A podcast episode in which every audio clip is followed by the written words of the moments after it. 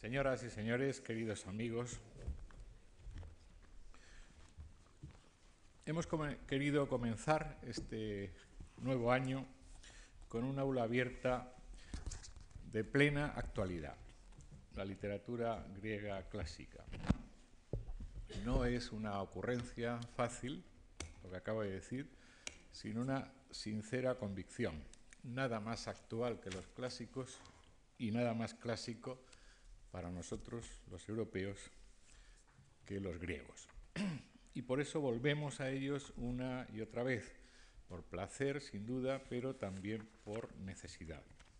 La primera actividad en este formato de aula abierta, que hicimos hace ya algunos años, versó toda ella sobre la Odisea y su pervivencia a través de la historia, y no solo pervivencia literaria. Pues bien, desde entonces he añadido personalmente al largo centenar de fichas de obras musicales inspiradas en algún pasaje o en algún personaje de la Odisea, hasta una docena de fichas más.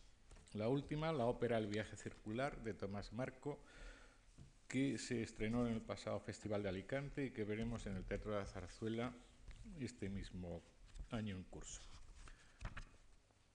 Homero, Safo, Píndaro, Heráclito, Sócrates, Platón, Esquilo o Tucídides siguen siendo actuales. Son, sin que ninguna institución más o menos pretenciosa lo haya de declarar solemnemente, son patrimonio de la humanidad. Y por eso volvemos a ellos. A ellos volvemos una vez más y estoy seguro de la mano de uno de sus mejores estudiosos, don Francisco Rodríguez Adrados, que no es la primera vez, por cierto, que ocupa esta cátedra. Es salmantino de 1922, ha sido catedrático de griego de bachillerato, así como de filología griega de la Complutense de Madrid desde 1952 y es actualmente profesor emérito de esta universidad. Ha sido muchos años presidente de la Sociedad Española de Estudios Clásicos y de la de Lingüística.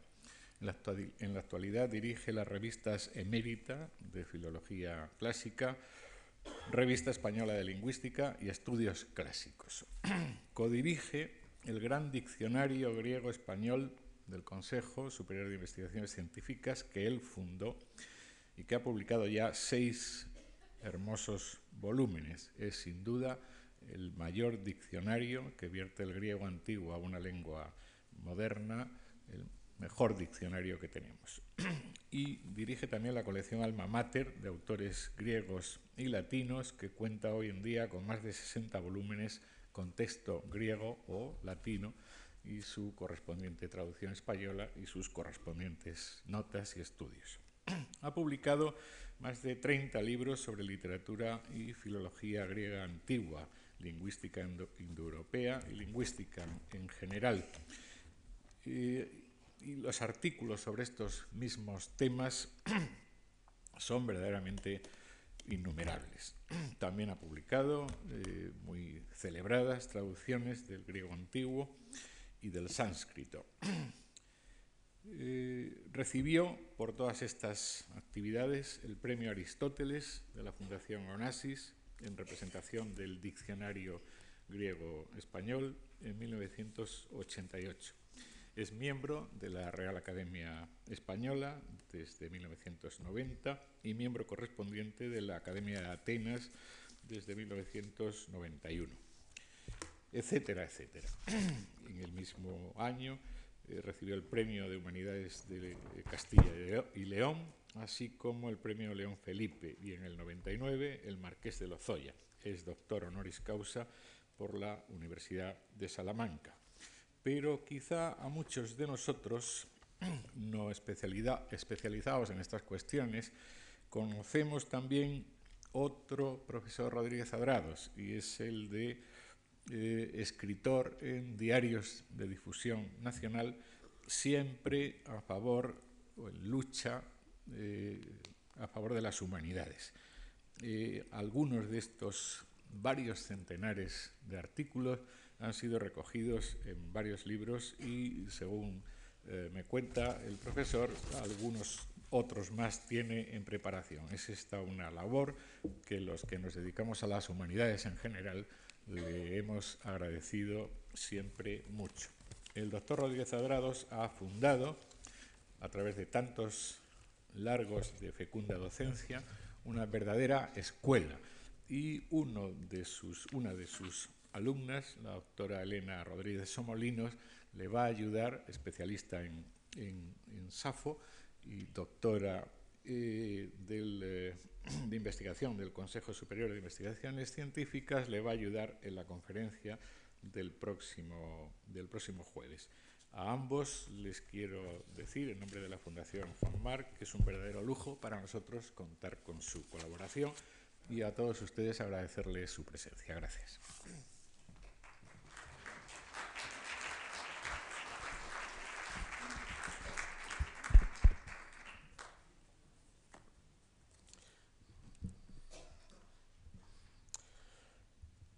Buenas tardes. Quiero comenzar eh, dando las gracias a esta fundación por su invitación. No es ni mucho menos la primera vez que estoy aquí hablando en esta sala con unos motivos o con otros. Dar las gracias por su presentación también a don Antonio Gallego. Me alegra mucho estar aquí con ustedes y vamos a intentar disfrutar eh, con las aventuras de Odiseo. Aventuras que terminaron bien, no todas las aventuras terminan bien. Eh, y esta es una de las originalidades de esta obra que nos va a ocupar hoy. Como he dicho en la lección anterior, este curso está centrado en las grandes creaciones originales nuevas que significan una ruptura eh, dentro de la historia de la literatura y del pensamiento griego a partir del siglo VIII, cuando viene la oleada del individualismo, del eh, racionalismo, eh, que crea todos esos nuevos géneros, como son la lírica personal, como es el teatro, eh, cómo es la historia crítica y cómo es la tragedia. Y no solamente géneros literarios, sino otros productos culturales, como es la estatuaria, como es el olimpismo, el, agonismo, ¿no? ¿Eh? y como, es la democracia. Esto es previo. Esto es, diríamos, el umbral de la literatura griega, en el cual ya se anticipan muchos de los valores que luego van a brillar. Pero fundamentalmente la epopeya es continuación de géneros antiguos, de géneros de los predecesores de los griegos.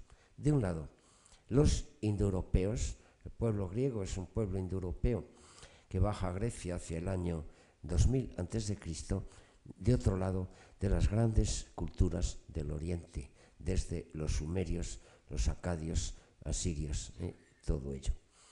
Eh,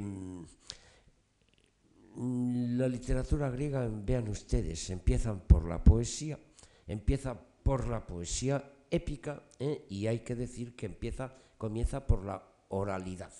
De manera que la épica y la lírica eran cultivadas por los predecesores de los griegos, los indoeuropeos, pero eran cultivadas oralmente. En Grecia hubo, estamos seguros por múltiples datos, una épica oral en el segundo milenio antes de Cristo.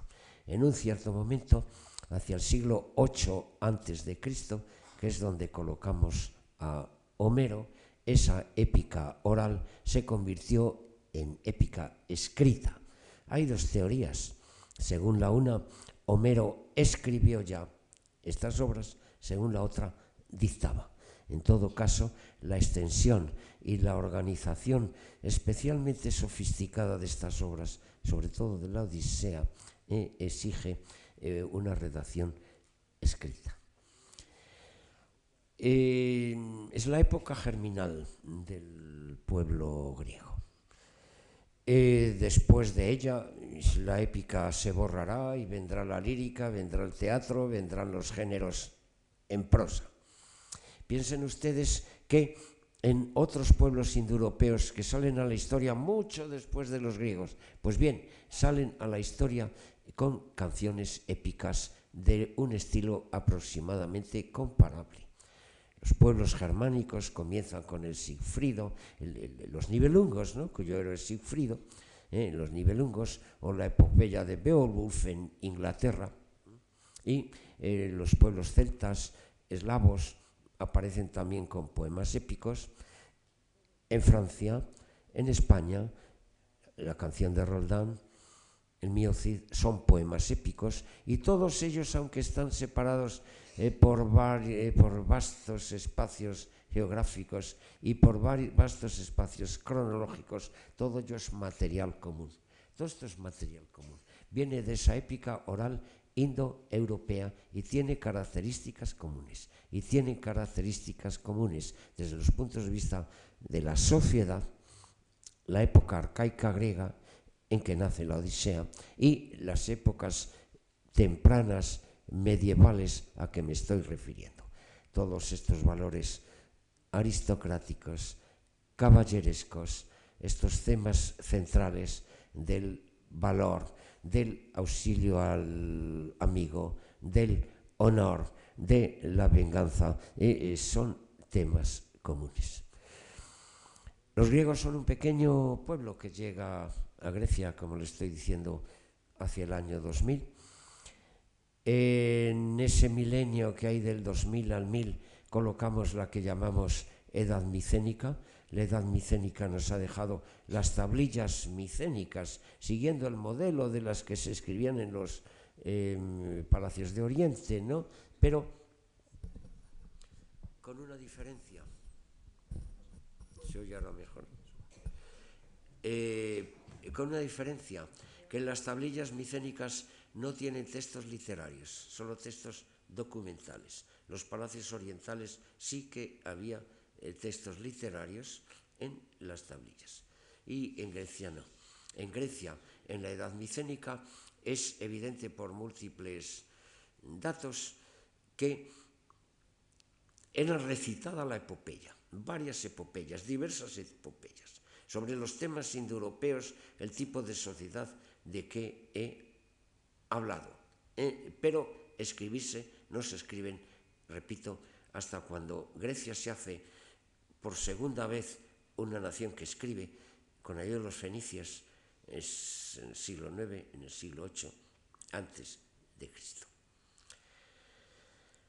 Nos encontramos pues en esa zona marginal previa de la historia griega, con unas eh, grandes monarquías, las monarquías micénicas, con una sociedad estratificada, eh, unas clases aristocráticas muy separadas del pueblo, y con una organización tribal, con una cultura material que aproximadamente conocemos y, con este tipo de literatura que ensalza a los héroes del pasado.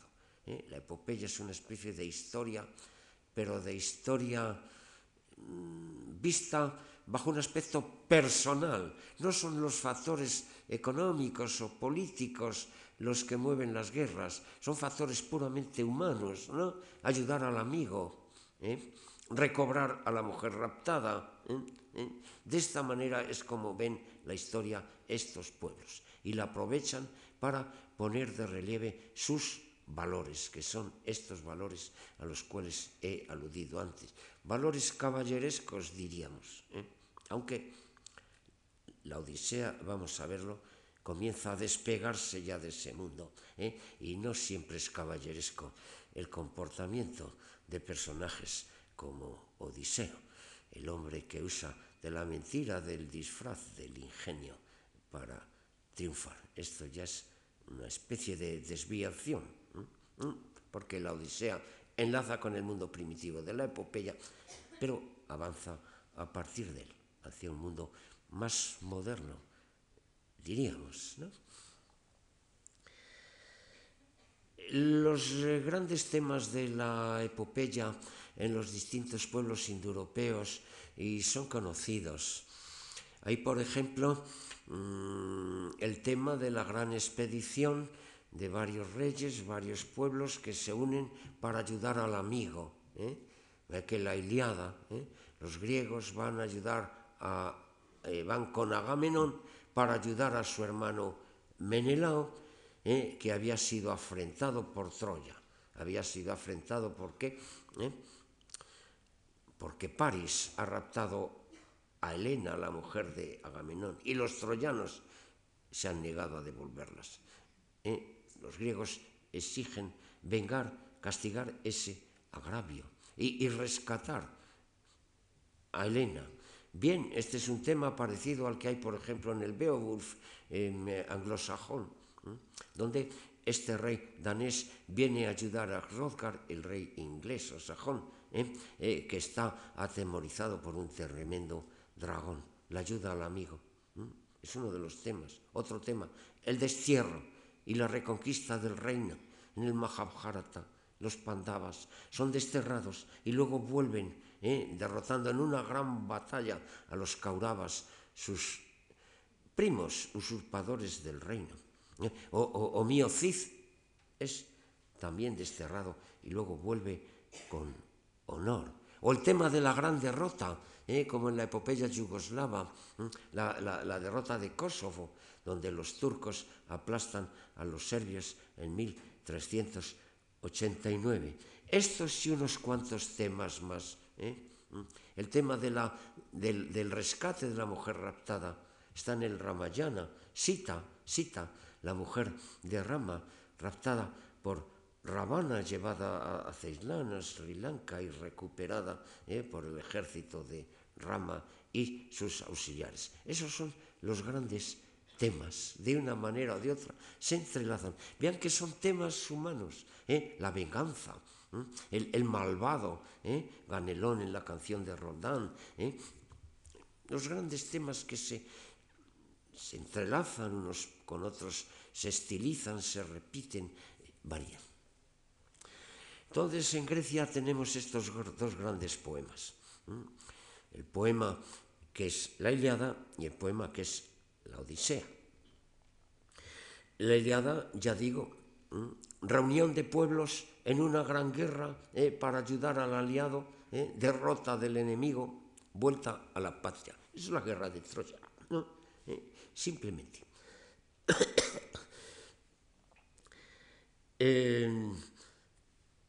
bien, ahí hay momentos en que se puede hacer acciones desviadas, dar marcha atrás, incluir cosas, adelantar en el tiempo. ¿eh? El panorama es muy complicado, ¿eh? pero fundamentalmente es eso. Es la gran epopeya masculina, ¿eh? los héroes luchando unos al lado de otros, en competencia unos de otros. Por encima están los dioses. Los dioses son partidarios de unos héroes o de otros héroes. ¿Eh? La diosa Atenea, por ejemplo, la diosa Hera, esa es amiga de los troyanos, Atenea de los griegos, los dos planos, ¿no? ¿Eh? ¿Eh? Y en, algún momento se nos habla del Hades, a donde van las almas de los muertos en una vida que ya no es vida. La gran epopeya mm, masculina. Mm, las mujeres ocupan un papel mínimo en la Iliada. Eh? Eh, si son diosas, sí, naturalmente. Eh? Que eh, Atenea o era o, o Afrodita. Eh? Eh, y, pero las simples mujeres normalmente eh, son cautivas, eh, conquistadas en la guerra, ¿no? como Criseida, eh, como Briseida, eh, Briseida puede tener eh, un, unos lazos de afecto eh, con Aquiles, pero son personajes absolutamente secundarios. Cuando vayamos a la Odisea veremos que allí, en vez de una gran competición entre muchos héroes, solo va a haber un héroe, que es Odiseo, solamente uno. ¿Quién tiene al lado? los compañeros, los marineros de su barco. Y, pero no son nada de fiar los compañeros de su barco. ¿eh? ¿Eh? Hacen toda clase de disparates, ¿no? ¿Eh? Cuando atacan a los cicones y saltean brutalmente su aldea, y Odiseo le dice que se vayan al barco, no, se ponen a festejar y a comer alegremente en la playa y los otros los machacan, claro está. ¿Mm? cuando llegan a la isla de Olo, se le dice que los odres esos con los vientos, que los respeten, pero ellos no, se, se, apresuran a abrirlos y, aquello es un disparate. Y no digamos eh, cuando, se, cuando devoran a las vacas del sol, bueno, irritan naturalmente al dios Posidón, el dios del mar, y hay el naufragio de la escuadra. ¿eh? Son seres muy inferiores. ¿eh? Cuando se llega a la isla de Circe, Odiseo con su ingenio es capaz, es capaz de manejar a esta diosa, ¿no? Y, pero ellos no. La diosa los toca con su varita y los convierte en cerdos y lobos y, y si allí entran en los establos de la diosa. De manera que está solo realmente Odiseo, está solo respecto a hombres. ¿eh? Tendrá una diosa que le ayude en los casos de apuro, Claro está, la diosa Atenea. La diosa Atenea convence en la asamblea a todos los dioses ¿eh? para que este héroe ¿eh? que marcha de Troya, ya conquistada a su patria y que anda perdido, ¿eh? retenido por aquella ninfa Calipso, convence a Atenea a los dioses para que envíen a Hermes para que lo devuelva a su patria. Y cuando desembarca naufragado en el país de los feacios, se le aparece siempre disfrazada, conduciéndole a la ciudad. Y cuando llega eh, a Ítaca, le acoja y le da buenos consejos al llegar. Y a Telémaco, su hijo, está la diosa, la diosa Atenea. Pero hay mujeres, hay mujeres, ¿eh? y de estas vamos a hablar. ¿eh? Las mujeres que acogen al héroe, que le aman, pero que quieren retenerlo. Y el héroe no se deja retener. Este es un episodio algo nuevo. En la Odisea entonces, ¿cuál es el tema central? Porque no lo he dicho todavía, he dicho que el tema central, ¿cuál es el tema central en la Iliada? Bien, el tema central de la Odisea es el nostos, el reflejo, el regreso, el regreso. ¿eh? Todos estos héroes ¿eh? de la guerra de Troya, había una serie de poemas en que se nos cuentan su regreso. ¿eh? No siempre el regreso era favorable. La flota naufraga, Menelao va a parar a Egipto, nada menos, ¿no? Agamenón, cuando llega a Argos, es asesinado por su mujer Clitemestra en la bañera, ¿eh? Odiseo lo tiene esto presente, ¿eh? va con mucha precaución, no sea que a él le pase lo mismo. Hay diversas variantes del tema de los regresos y una de las variantes es este, este es uno de los temas. ¿Eh? Odiseo está siempre añorante del regreso.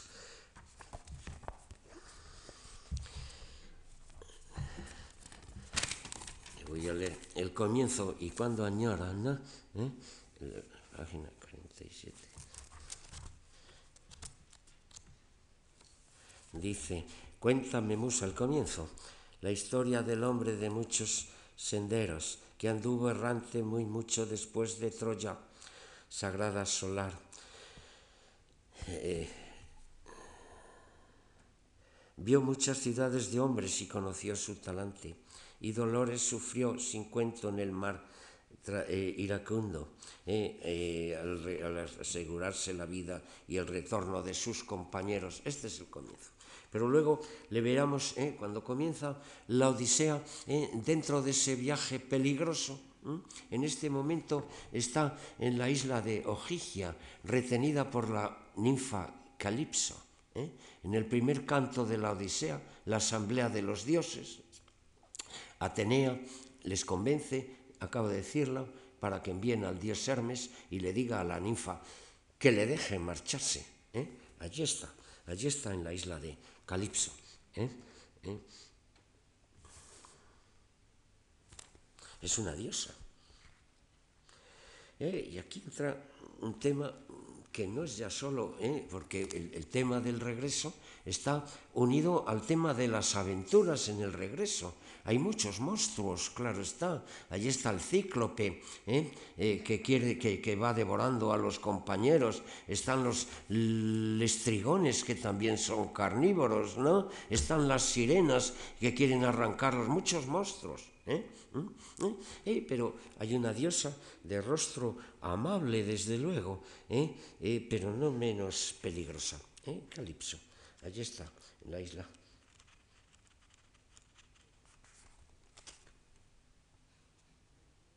¿Eh? llega Hermes. Calipso no puede, no puede resistirse. Dice, sois crueles dioses y envidiosos más que nadie ya que os irritáis contra las diosas que duermen abiertamente con un hombre. Mm, no le gusta, no le gusta esto eh, eh, a los dioses. Mm. Si lo han eh, hecho su amante. Así, cuando Eos de rosados dedos arrebató a Arión, ¿eh? os irritasteis los dioses que, vivía que vivís con facilidad. Los dioses viven con facilidad. Rey Azontes viven fácil. Los hombres lo tienen mucho más difícil. ¿eh? hasta que la casta Artemis de trono de oro lo mató, etc. Así cuando Demeter, ejemplos mitológicos, ¿eh? y, y, ahora le arrebatan a su amante y ella tiene que dejarlo marchar. ¿no? ¿Eh? Y, y, pero, ¿qué hacen tanto eh, Odiseo? Odiseo no estaba contento en ese mundo paradisiaco. Esta diosa aspire a que se quede con ella. ¿eh? Es una isla hermosa, con vegetación eh, exuberante, eh, pero evidentemente la diosa se siente sola, quiere esta compañía. y el pensamiento de Odiseo es diferente.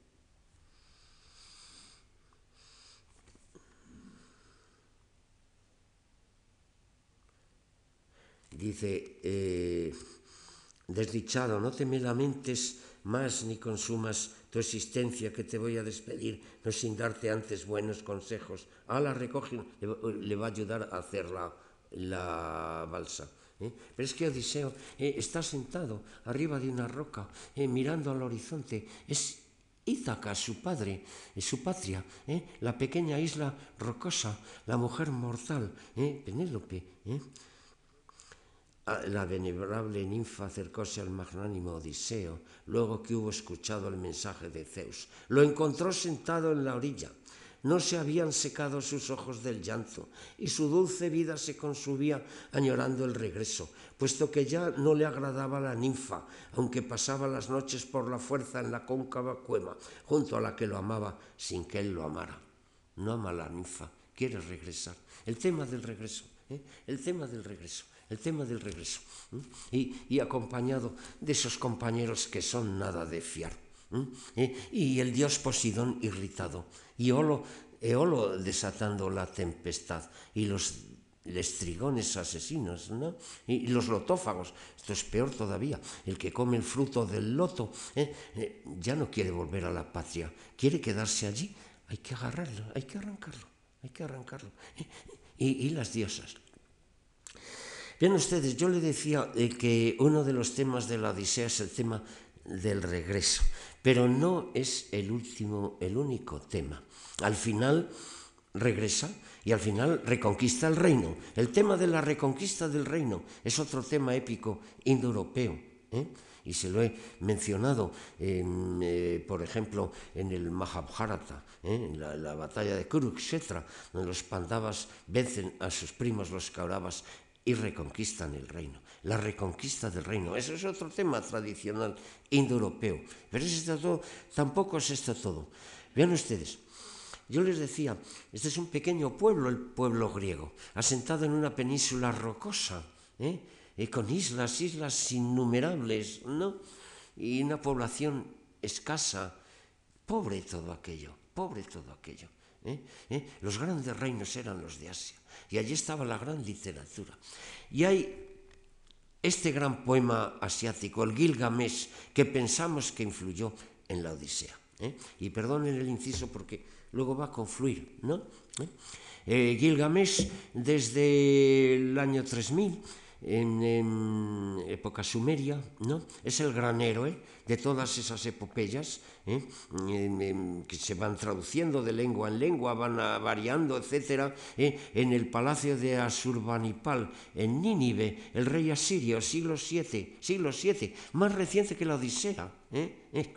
Allí estaba traducido al asirio el poema de Gilgamesh. Los griegos evidentemente lo conocían. Hay ecos en la Iliada, hay ecos aquí sobre todo. Gilgamesh es un héroe, hijo de una diosa como Aquiles, ¿Mm? que se echa a recorrer el mundo derrotando monstruos y quiere llegar a los confines del mundo. Es el viaje lleno de aventuras. En la Odisea confluye el tema del retorno con el tema del viaje lleno de aventuras, en terrenos desconocidos, poblados de monstruos y de peligros. Gilgamesh es el gran constructor de la ciudad de Ur, en Caldea, patria de Abraham, Y tiene un amigo que es Enkidu.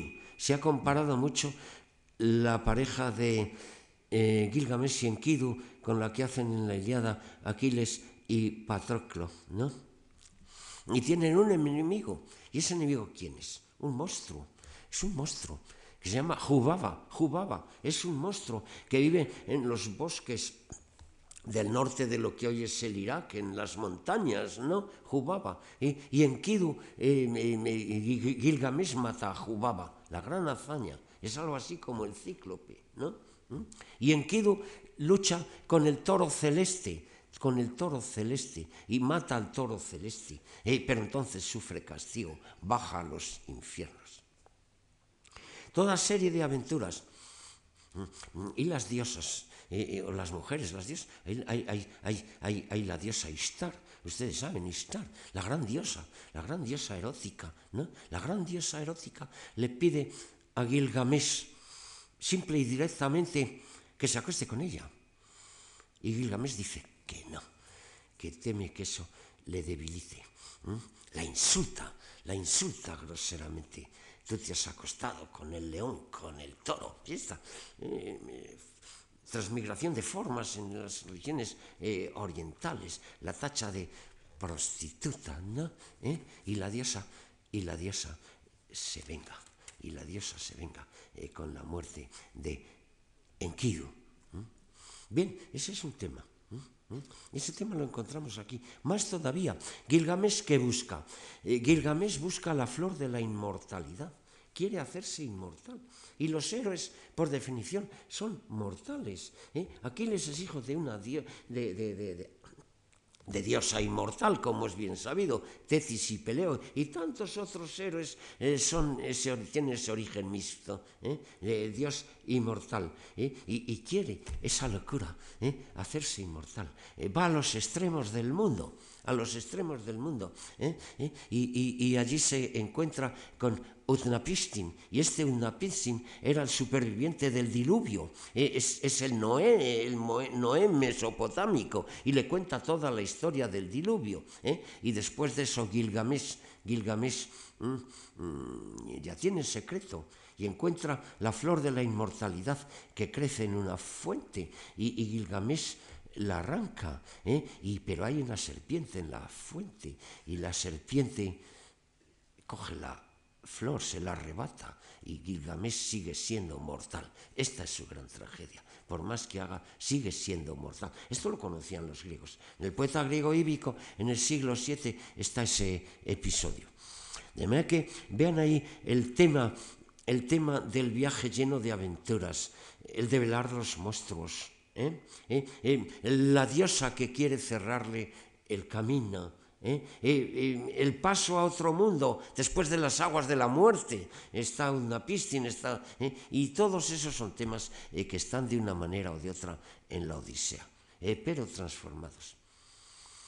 Odiseo marcha hacia Occidente. Occidente es el país de los muertos, ¿no? porque es donde se pone el sol.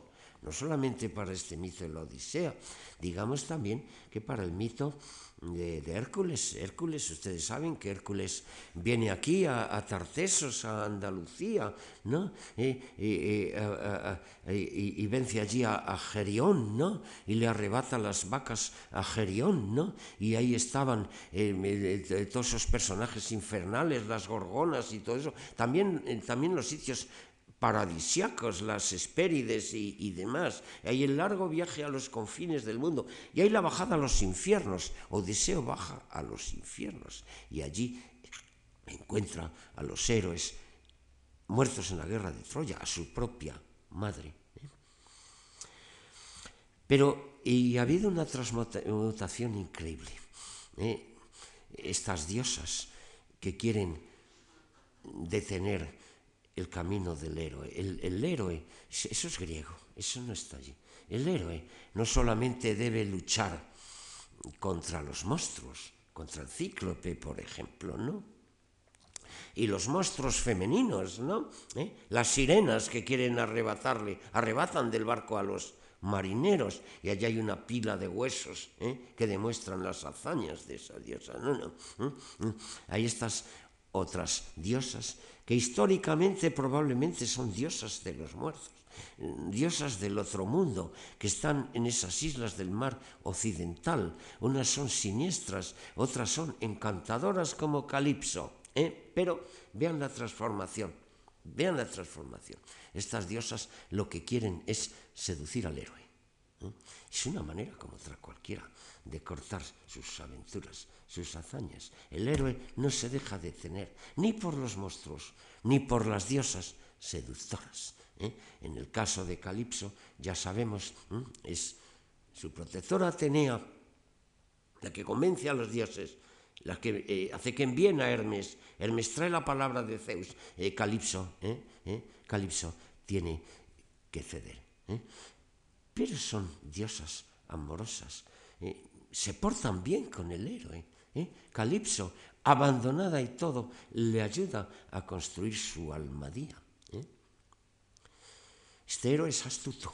Este es un nuevo héroe. ¿eh? Andra eh, polítropo le llama al comienzo. El de muchos gestos, muchas maneras, muchas formas. ¿no? ¿Qué hace, qué hace Odiseo? Eh, cuando esa otra diosa, que evidentemente es una diosa infernal, es una maga, una hechicera, ¿no? Convierte a los hombres en bestias, ¿no? Circe, Circe. ¿eh? Cuando Circe le hace la misma proposición que Calipso, que se acueste con ella. Lo que hace es chantaje. ¿eh? Lo que hace es chantaje, porque este es un héroe nuevo. ¿Eh? No es solamente el héroe caballeresco de que estamos, eh, al, que yo he aludido. Circe, para empezar, ha convertido en, bestias a los compañeros de Ulises, ¿no? porque Ulises, ¿eh? Odiseo, Ulises es la forma latina que viene de un dialecto griego del sur de Italia. Mm, eh, Odiseo siempre hace igual, marcha, manda a unos amigos suyos a explorar, y, estos exploradores son convertidos con Circe en bestias, ¿no? Y Odiseo le dice a Circe que sí, que él subirá a su lecho, pero, pero, pone condiciones tiene que devolver a sus compañeros a la forma humana ¿eh? ¿Eh? Y, tiene que hacer un gran juramento ¿eh? de no causar mal. Además que vean como el tema ese de la diosa erótica y que quiere detener al héroe, es transformado, es transformado. Y esa diosa con artes de hechicería, ¿no? acaba por ser un alma bondadosa. ¿Eh? No es que los compañeros son liberados de la forma esa de los lobos y los osos y, todas estas cosas. No, no solo eso, ¿eh? sino que Circe le da buenos consejos. ¿eh? Le dice que se vaya, que baje a los infiernos, a consultar al arma del adivino Tiresias, a ver, a ver. Mm, qué, es lo que el destino le reserva. Si ahí verán en la bibliografía, he yo he publicado algunas cosas sobre la Odisea, porque me invitan a unos congresos sobre la Odisea en la isla de Ítaca cada tres años y me invitan y casi siempre. Y, allí leí eh, tres, tres cosas que están aquí mencionadas, eh, que es el, la relativa a Odiseo y las mujeres, donde cuento la relación de Odiseo con las mujeres, con estas dos, con Calipso y con Circe, y luego, y luego con Penélope y con Nausicaa. ¿eh? Cuando llega al país de los felacios, eh, esa la primera que se encuentra, la hija del rey, Nausicaa. ¿eh? Lleva, lleva la ropa de palacio al, a lavar a la fuente con sus eh, ayudantes, con sus ninfas, ¿no? y allí juegan a la pelota. ¿no? ¿Eh? Y Nausicaa admira a Odiseo. ¿eh? Admira a Odiseo. Pero Nausicaa es otro tipo, no es una ex diosa erótica, ex diosa infernal, más o menos humanizada, ¿no? ¿Mm? Es una joven de familia muy bien educada. Eh, que todo lo más que dice, eh, querido papá, ojalá fuera mi esposo un hombre como ese, es a lo más a que llega. ¿eh? Vean los, los, matices. Nada de eso puede encontrarse entre los mesopotámicos, ¿no? Y, y, no digamos Penélope, ya hablaremos de Penélope. Pero estaba hablando de los temas que se mezclan. Vean ustedes, el tema del retorno, el tema del viaje lleno de aventuras, de monstruos, y de estos nuevos monstruos, si es que son monstruos, porque al final son mujeres muy humanas, eh, como son eh, Calipso y, y, y, y Circe, ¿no? todo eso. El tema de la bajada a los infiernos, ya lo he mencionado, está en el Gilgamesh también. Eh, el tema de la reconquista del reino. ¿eh? Todos estos temas han sido eh, asimilados y en torno a este nuevo héroe que es Odiseo, el hombre que nunca pierde la calma, que siempre tiene la cabeza fría, que es prudente, es prudente. Cuando llega a Ítaca procede con una enorme prudencia, nos descubre quién es ni siquiera su mujer Penélope tiene miedo. Aquello que le pasó a Agamenón con su mujer, Clitemnestra, que le asesinó en la ballena, como es bien sabido, lo tiene muy presente. Él había visto a Agamenón a la sombra allí en el, en el Hades, en los infiernos. No vaya a ser que le pase una cosa semejante. Es muy prudente. Poco a poco se hace reconocer y nada más. ¿no? Es un héroe muy diferente. Cuando los eh, compañeros se indisciplinan, eh, cometen actos de saqueo con los cicones, o se dejan asesinar por el cíclope, o se comen las vacas del sol. Él no, él se mantiene firme, ¿eh? pero usa el valor, como lo usa cuando da la batalla contra los pretendientes al final de la obra, ¿eh? y, otras veces, en vez del valor, usa la astucia, que en cierta medida es diferente. Esta astucia, ¿eh? gracias a la cual triunfa de Circe y triunfa del cíclope, y triunfa del cíclope. Ya, la aventura del cíclope ya la saben.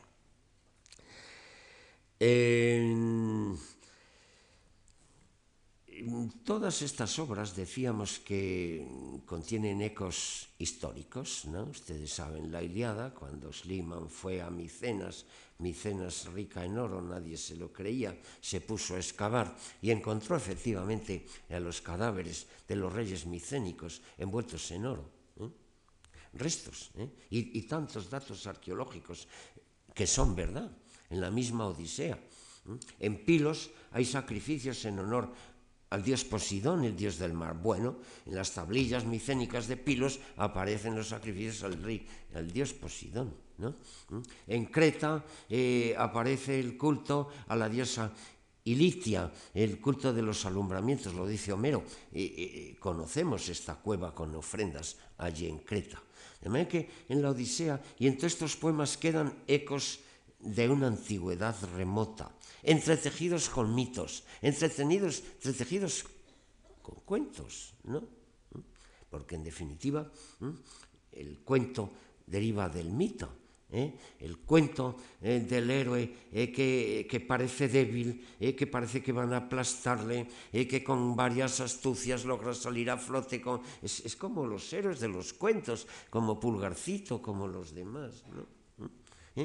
Pues bien, en la Odisea hay ecos de la historia remota, de época micénica. Hay ecos, y yo escribí sobre eso también en un artículo, algo que leí en, en Ítaca, ecos de las navegaciones de los griegos del siglo VIII, ¿eh? recientes. Ahí se mezclan, eh, los estados cronológicos eh, varían. Porque ven ustedes, todas estas epopeyas cuentan hechos históricos fabulosos, lo que ustedes quieran, de tiempos remotos. ¿Quiénes las escuchaban? Las familias aristocráticas, en los banquetes, en las fiestas, en el siglo VIII, siglo VII, en el siglo VI, ¿no? ¿Mm? ¿Eh? Y, y, que los griegos hubieran estado en Asia les daban eh, ya un certificado, diríamos, eh, aprobaban que ellos fueran a Asia y pusieran allí colonias, Mileto y las demás, ¿no? Y el que los griegos Odiseo hubiera ido por todo el Mediterráneo, pues justificaba que ellos vinieran detrás poniendo colonia en todas las orillas del Mediterráneo. Pues yo opino, ¿eh? cuando llega Odiseo a, a, a donde el cíclope, ¿no? Ustedes saben, el cíclope en Sicilia, ¿no? El cíclope. Eh, bueno, Odiseo, ¿qué hace? Primero, ponerse en una pequeña islita. ¿eh? Esto lo hacían los griegos siempre. Ahí en, Ampurias, lo que es el pueblo de San Martín de Ampurias, era una, era una islita. Y los fenicios hacían igual, eh, Cartago, etc. ¿eh? Los griegos en Siracusa, ¿eh? donde está Ortigia, la fuente, eso era una islita. Los griegos se ponen en una islita, entonces se ponen a explorar. ¿eh? Y se pone en la islita y manda unos espías, unos exploradores ¿eh? y al cíclope. ¿eh? Es como los colonos griegos del 7. ¿eh? Exploran y a lo mejor establecen relaciones comerciales. ¿eh? A lo mejor se instalan en tierra firme, como hacían en Ampurias, eh, como en Siracusa, eh, como en tantos sitios. ¿no? Y, y, y, y le llevan al cíclope presentes de hospitalidad, naturalmente, para que el cíclope de otros, el comercio, ¿eh? en cierta medida es el proceder de los navegantes griegos en el siglo VIII. Claro, la cuestión es que un navegante griego a lo mejor se encuentra con gente con la cual, eh, con la cual establece relaciones, se compenetra, etc. ¿eh? Y a pesar, de, a lo mejor se encuentra con un bárbaro, como el caso de los cíclopes no quiere presentes, no quiere hospitalidad, tiene una cultura absolutamente primitiva, vive en, cuevas, solo conoce la ganadería, no la agricultura. ¿eh? Bueno, ya saben la aventura. ¿eh? Odiseo logra engañarle, logra cegarle emborrachándole previamente. Evidentemente, eh, pertenece a una cultura que no conocía el vino. Evidentemente, esta es darle forma mitológica, porque los cíclopes están en Hesiodo, darle forma mitológica a todos estos habitantes de las cavernas trogloditas eh, que están en una edad neolítica o paleolítica, no conocen metales, ¿no? Eh, los griegos que no conocen sus costumbres, pues piensan que son bárbaros, que no tienen costumbres.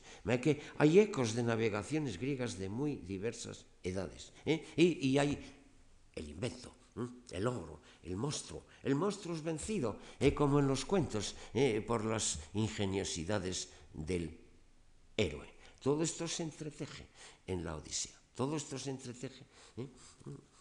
Hay momentos fatales. Naufraga Odiseo. ¿Qué pasará? ¿Eh? bien, algún Dios viene a, ayudarle, ¿no? ¿Eh? Es, la diosa Atenea normalmente la que, la que le salva. Eh, de sus respectivos naufragios. Se ingenia de diversas ma maneras. El hecho es que todas estas aventuras de personaje en personaje, monstruo en monstruo, ¿eh? diosa seductora en diosa seductora, ¿eh? y acaban con un final feliz. Hay dos finales felices en la Odisea. El primer final feliz es cuando llegan a la isla de los Feacios, que se piensa que es Corcia, ¿eh? un paraíso. Allí está el rey Alcino y su esposa Arete. Los feacios viven bien, banquetean, cantan, bailan, hacen deporte, hacen juegos de, saltarines, de equilibristas, de todas estas cosas, ¿no? ¿Mm? ¿Eh? Y, parece que ya todo va a ser feliz. Bueno, pues esto es lo interesante en la Odisea, que después de todo ese, yo lo he contado como si comenzáramos desde el principio, ¿eh?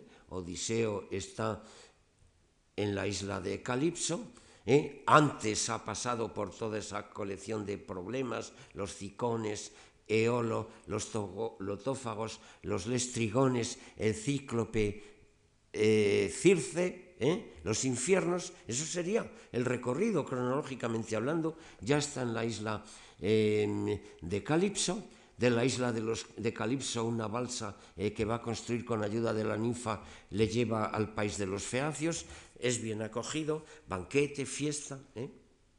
Odiseo sabe disfrutar de la fiesta, del banquete, y, ya está. Bueno, queda la vuelta a Ítaca, el rey de los feacios le da un barco, llega a Ítaca y llega la reconquista del reino. Fíjense que la Odisea son 12 libros. Los primeros 12 libros hasta que desembarca en Ítaca y los otros 12 la reconquista del reino. El otro tema, que es un tema épico indoeuropeo. El tema de los viajes y de los peligros tiene mucha influencia de la literatura mesopotámica, eh, pero está eh, profundamente helenizado. Es un héroe muy diferente, Odiseo. Es, un ser humano. Y, alrededor, estos seres inferiores, eh, llenos de apetitos, de irreflexión, que son sus compañeros, ¿no? ¿Eh? Eh, los monstruos, las diosas, ¿no? Ese es el panorama, ese es el panorama. Bien, y con esto nos queda el poema épico final, el poema de la reconquista del reino, donde se va a ver a Odiseo otra vez mezclando la astucia con el valor y protegida una y otra vez por la diosa Atenea.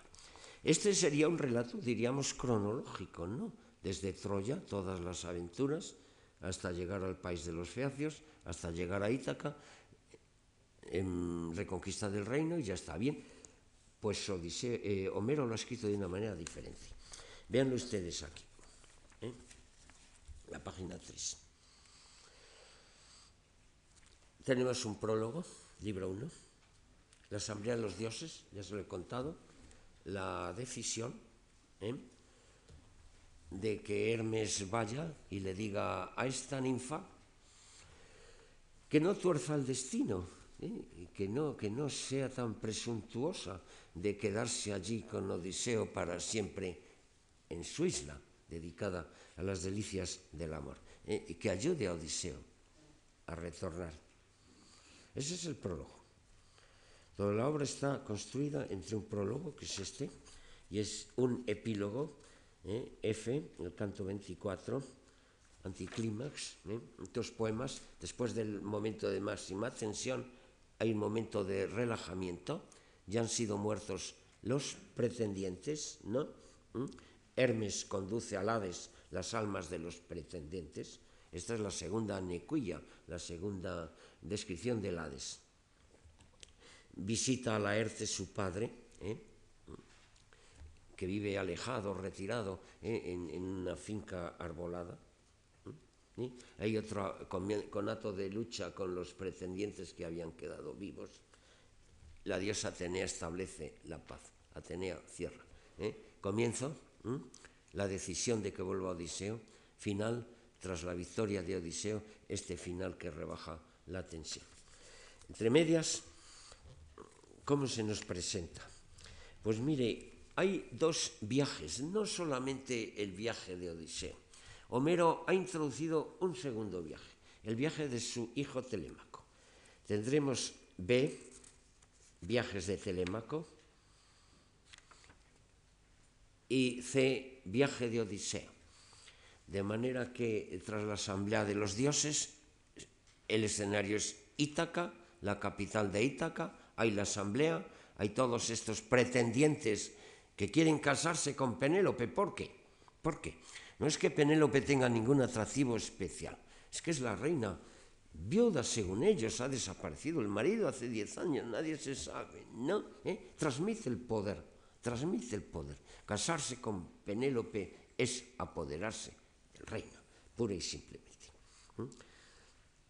Allí está Telémaco, es un niño joven, jovencito, un adolescente. A lo largo, a lo largo del poema vemos cómo va creciendo, cómo va formándose. ¿eh? Es también un espécimen humano, como dice.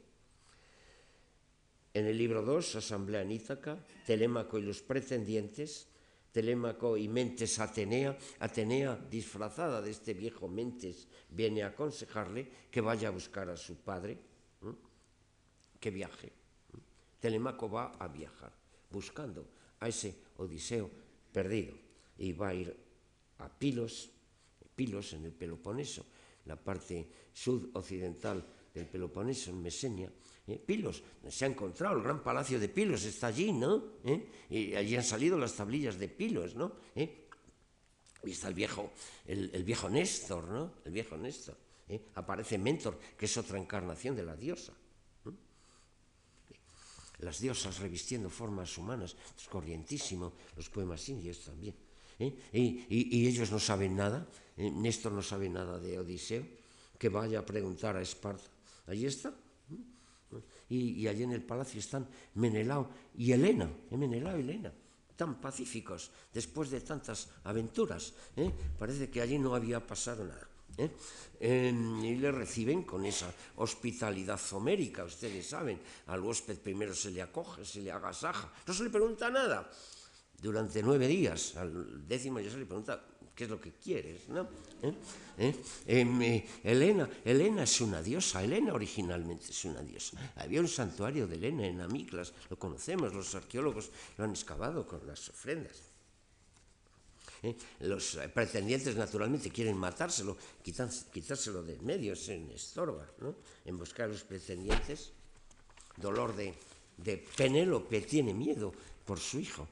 Pero vea cómo vamos a trozos, ¿no? saltando hacia adelante y hacia atrás. ¿eh? De manera que tenemos los viajes de Telémaco. Y ahí lo dejamos, provisionalmente ahí se queda, en el palacio de Helena y de Menelao en Esparta. ¿eh? Y, hay un corte, y empieza otra vez. Y, y Odiseo, ya se lo he contado dónde está Odiseo. ¿eh? La nueva asamblea de los dioses confirman el deseo de que retorne a la patria, está en Ojigia, ¿eh? con la diosa Calipso. Calipso tiene que ver con calipto, eh, encubrir, ¿no? Es una diosa de estas de, de, Occidente, de los muertos, ¿no? Y, y, ama, ama a Odiseo.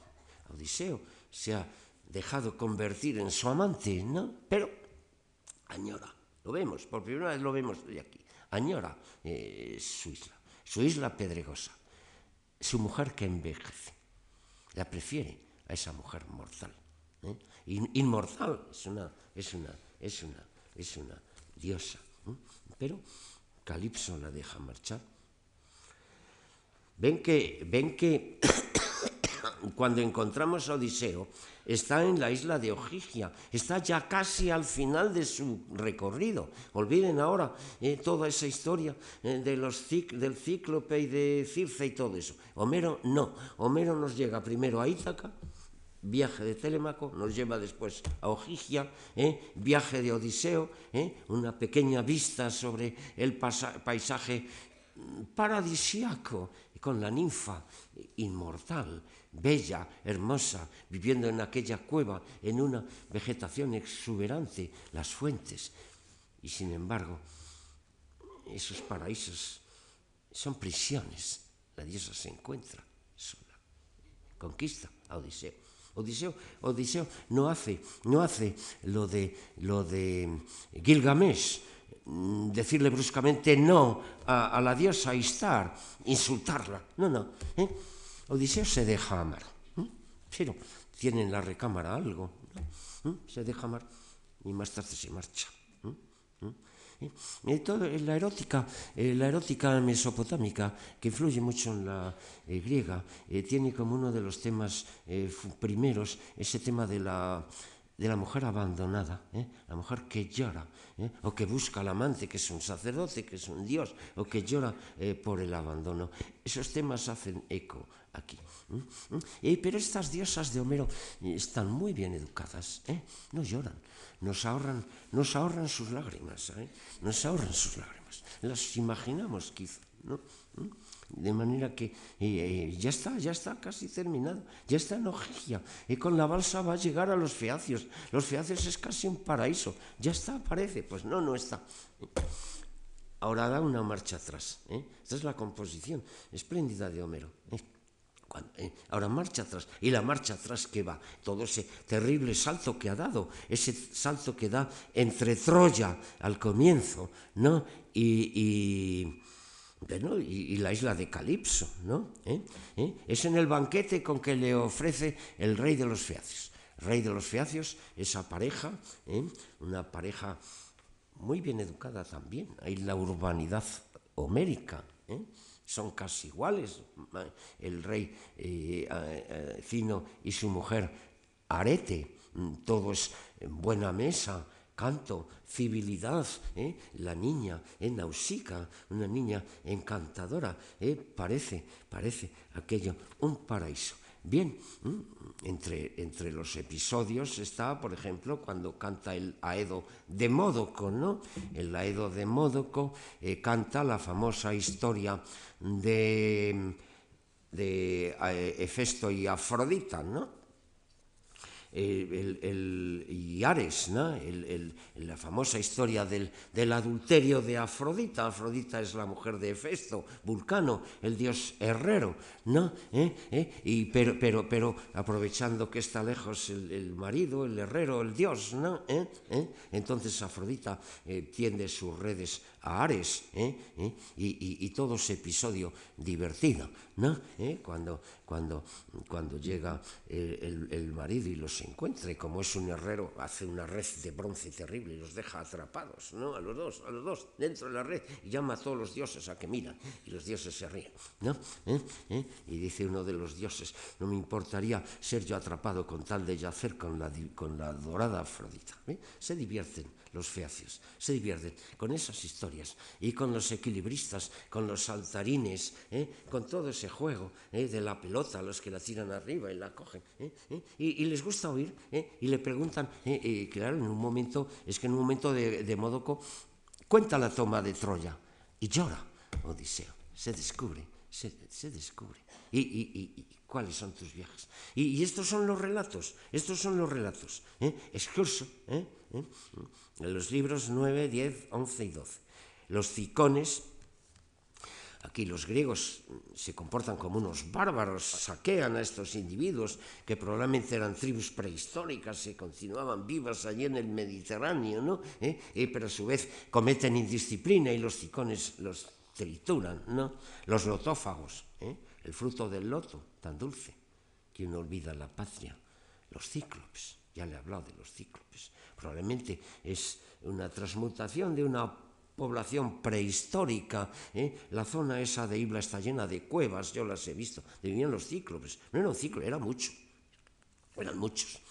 Eso de que tenían un ojo. Bueno, eso es una mitificación, porque ya había cíclopes en Hesiodo escapa malamente, ¿no? Claro, ya saben, ¿no? Cuando logra cegar al cíclope, eh, cuando se escapa de su cueva eh, colgado por debajo del, del, carnero aquel, el cíclope llama a los otros cíclopes, tiran piedras, pero como está ciego no atina al barco.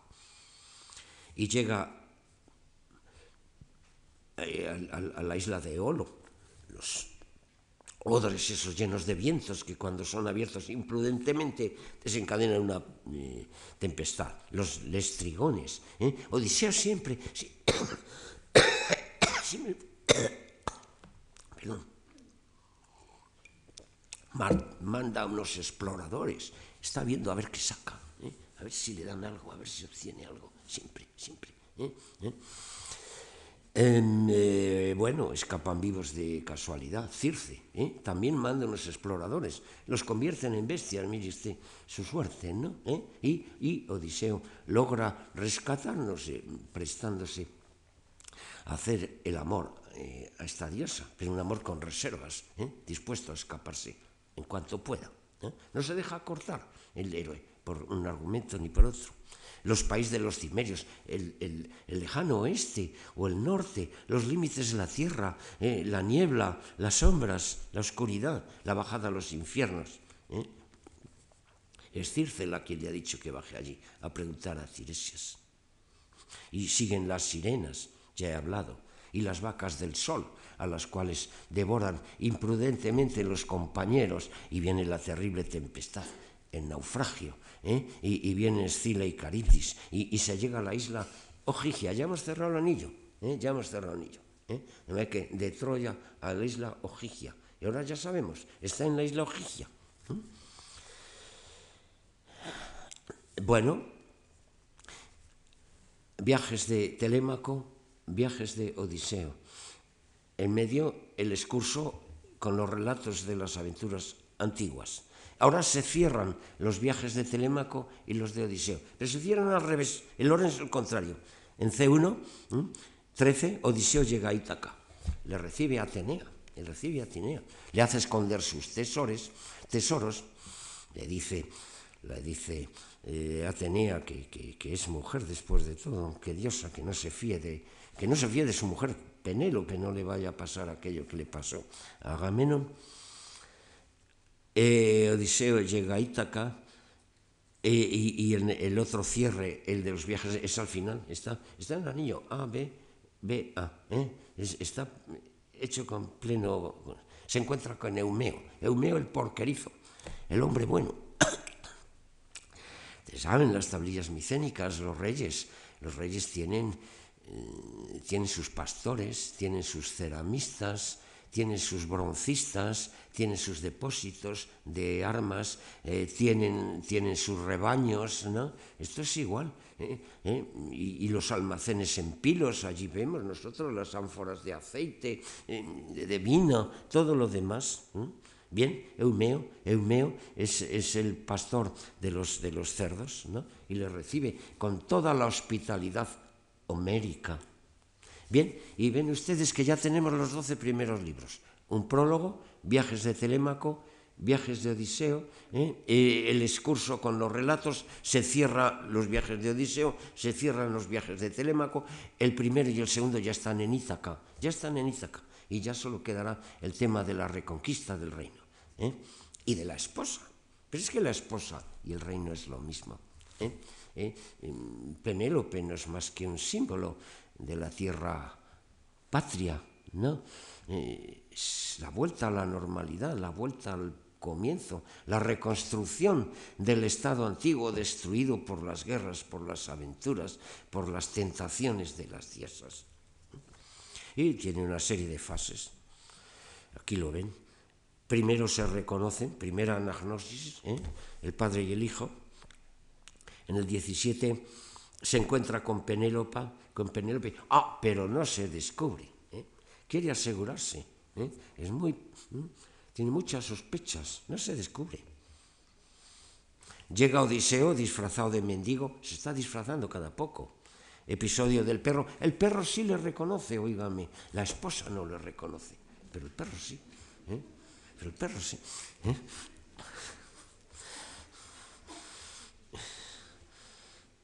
¿eh?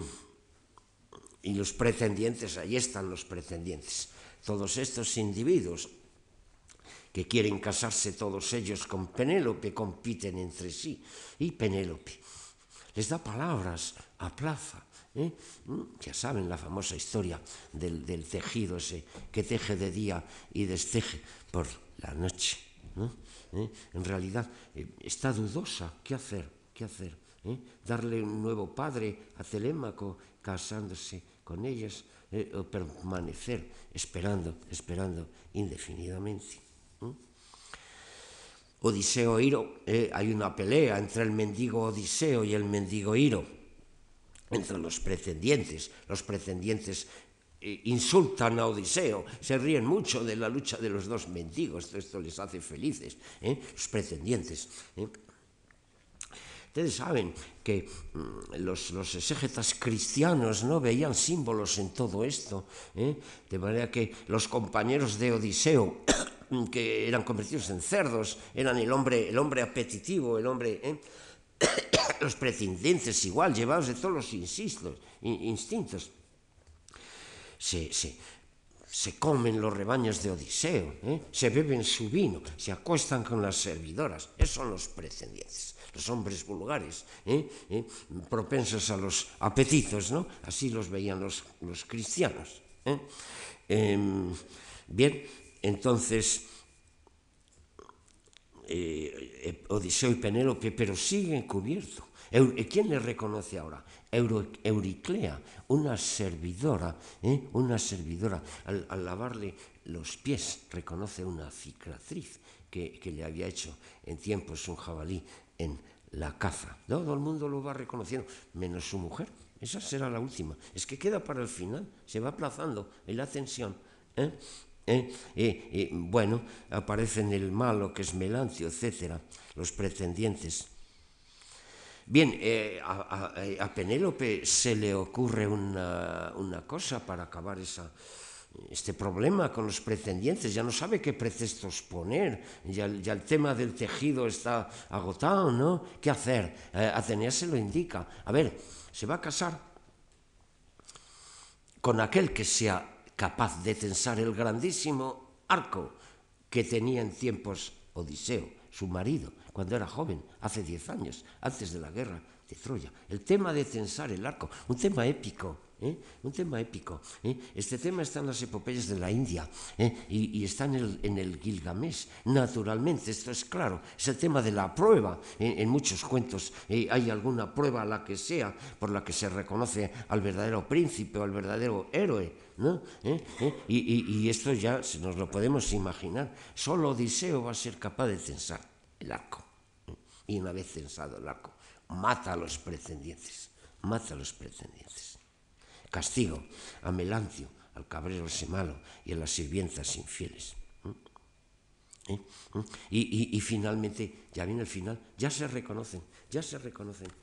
¿Eh? ¿Y, cómo se reconocen? Y, pues hay otro pequeño truco, el, el, lecho, el lecho de, este matrimonio. Eh, estaba hecho sobre un tronco de olivo, estaba unido a la tierra, a la raíz del olivo, y esto nadie lo sabía. Eh, este es el reconocimiento. ¿eh? ¿Mm? ¿Mm? Y entonces viene la escena de amor. ¿Mm? Bien ustedes, yo escribí un artículo, yo le decía, he escrito tres o cuatro artículos sobre la Odisea con motivo de estos viajes míos a, a, Ítaca, ¿no? al simposio de, de, de, de Ítaca, ¿no? Eh, y uno de ellos es la Odisea como comedia. Entonces, eh, la Iliada tiende a convertir la epopeya en una tragedia. La Odisea tiende a convertirla en una comedia. ¿Qué es la comedia? ¿Mm? aquella serie de actos en las cuales hay un héroe que parece que es insignificante, pobre, sin importancia, y al final triunfa y se convierte en gran héroe. Ese es el argumento de tantas comedias de Aristófanes, ¿no? ¿Eh? Y por ejemplo, eh, ¿qué le voy a contar? Por ejemplo, en Los Caballeros, el morcillero este, ¿eh? que lo, lo, peor de Atenas, ¿no? Iba, iba convertirse en el gran jefe por encima de Cleón, ¿no? Bueno, acaba triunfando, acaba por vencer a Cleón, y Cleón el gran jefe, el mundo al revés, ¿eh? ¿Eh? Eh, tiene que irse a las puertas de Atena a, vender a la gente aquellas morcillas sospechosas, ¿no? Mientras que el morcillero es el gran rey. El tema del mundo al revés. ¿Eh? del pequeño conquistando al poder. ¿eh? ¿Y conquistándolo cómo? Eh, por las argucias, por toda clase de habilidades, también de hechos de valor. E interviniendo el motivo erótico, como le estoy contando. En, en, la Iliada no hay motivo erótico. Es, es, una epopeya de hombres, de héroes.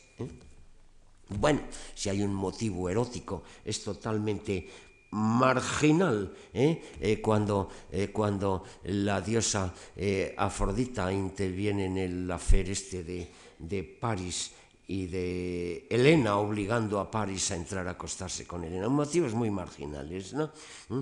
Pero normalmente la gran epopeya es anerótica, ¿no? ¿Eh? Eh, únicamente, bueno, eh, estos seres suelen tener una cautiva, normalmente han tomado una ciudad, normalmente han matado al padre, normalmente se han casado con la hija, la hija los quiere bien pese a todo. No son realmente motivos eróticos. Aquí sí, y aquí, aquí vemos todos esos motivos eróticos del cual yo les he estado hablando.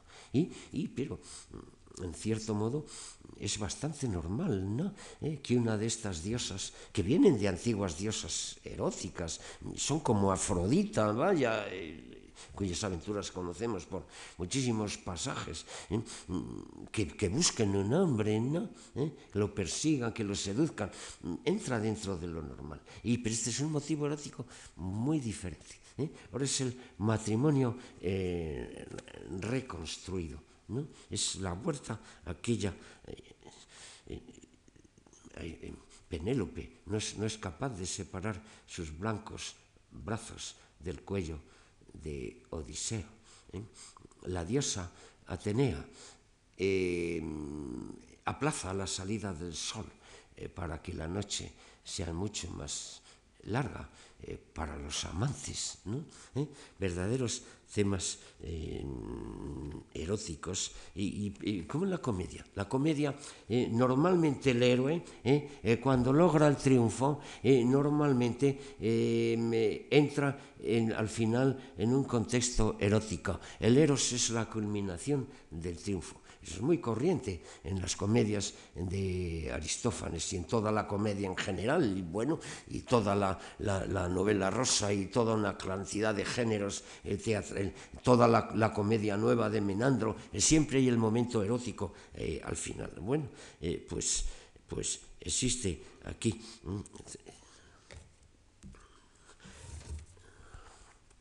Es el final. Además que es algo muy nuevo ¿eh? la Odisea realmente.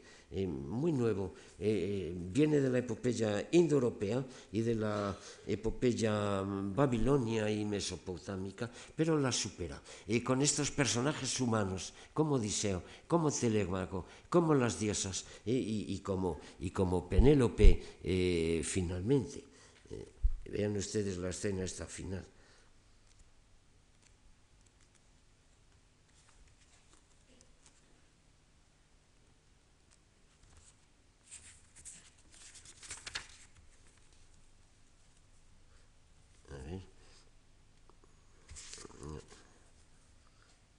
Este. Vamos a ver este otro pasaje. Penélope y Odisea.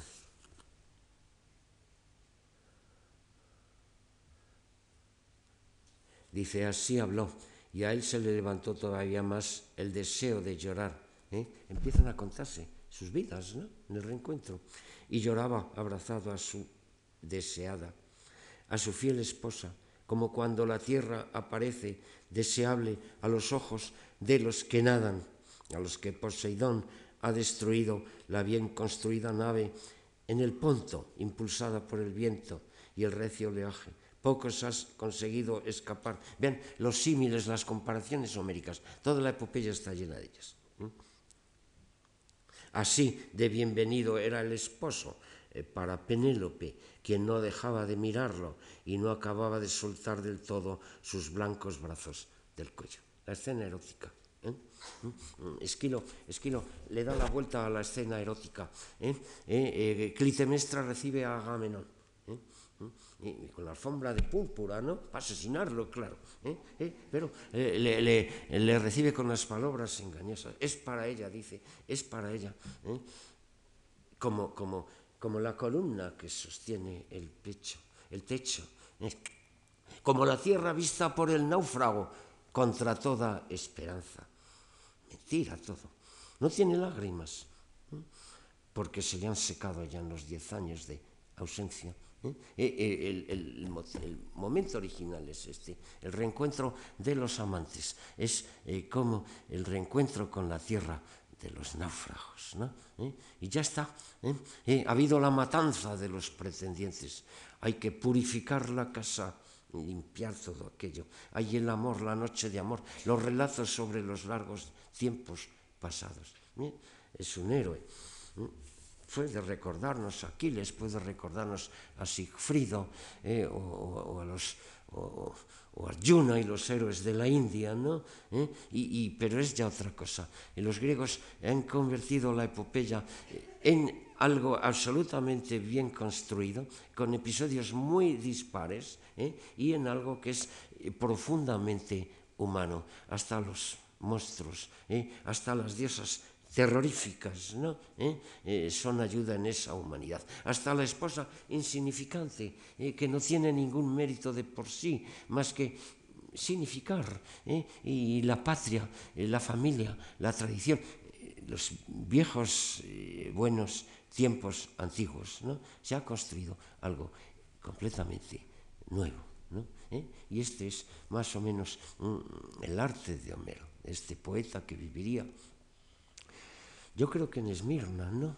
En Esmirna, ¿eh? si ustedes van a la ciudad, que era una ciudad griega, y desde el año 20, ¿qué? 23, es una ciudad turca, ¿eh? la bahía, eh, allí arriba, y hay todavía unas construcciones del siglo VIII antes de Cristo, miserables construcciones, que son probablemente eh, los de la ciudad eh, homérica. Eh. había una relación en todo el Mediterráneo en aquellos tiempos.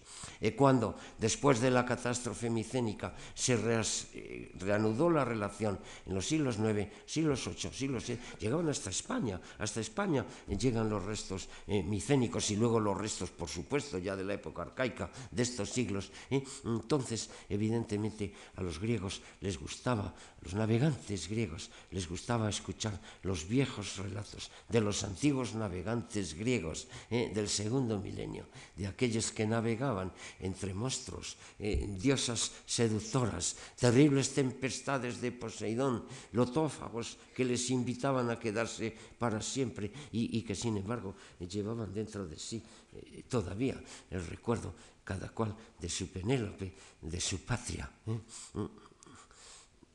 Y esto es lo que escuchaban en sus asambleas, en sus comidas, en sus banquetes, ¿eh? de las cuales realmente el episodio ese de los feacios, con sus bailarines, con sus cantores, es nada más que una copia, un reflejo, lo antiguo y lo moderno, ¿no? las geografías, las edades, lo indoeuropeo, lo mesopotámico, eh, todo se une eh, de una manera eh, realmente nueva, realmente admirable. Es el comienzo de una nueva edad, en la Odisea, por eso la he puesto aquí, más significativa desde ese punto de vista que la Iliada. Nada más, muchas gracias.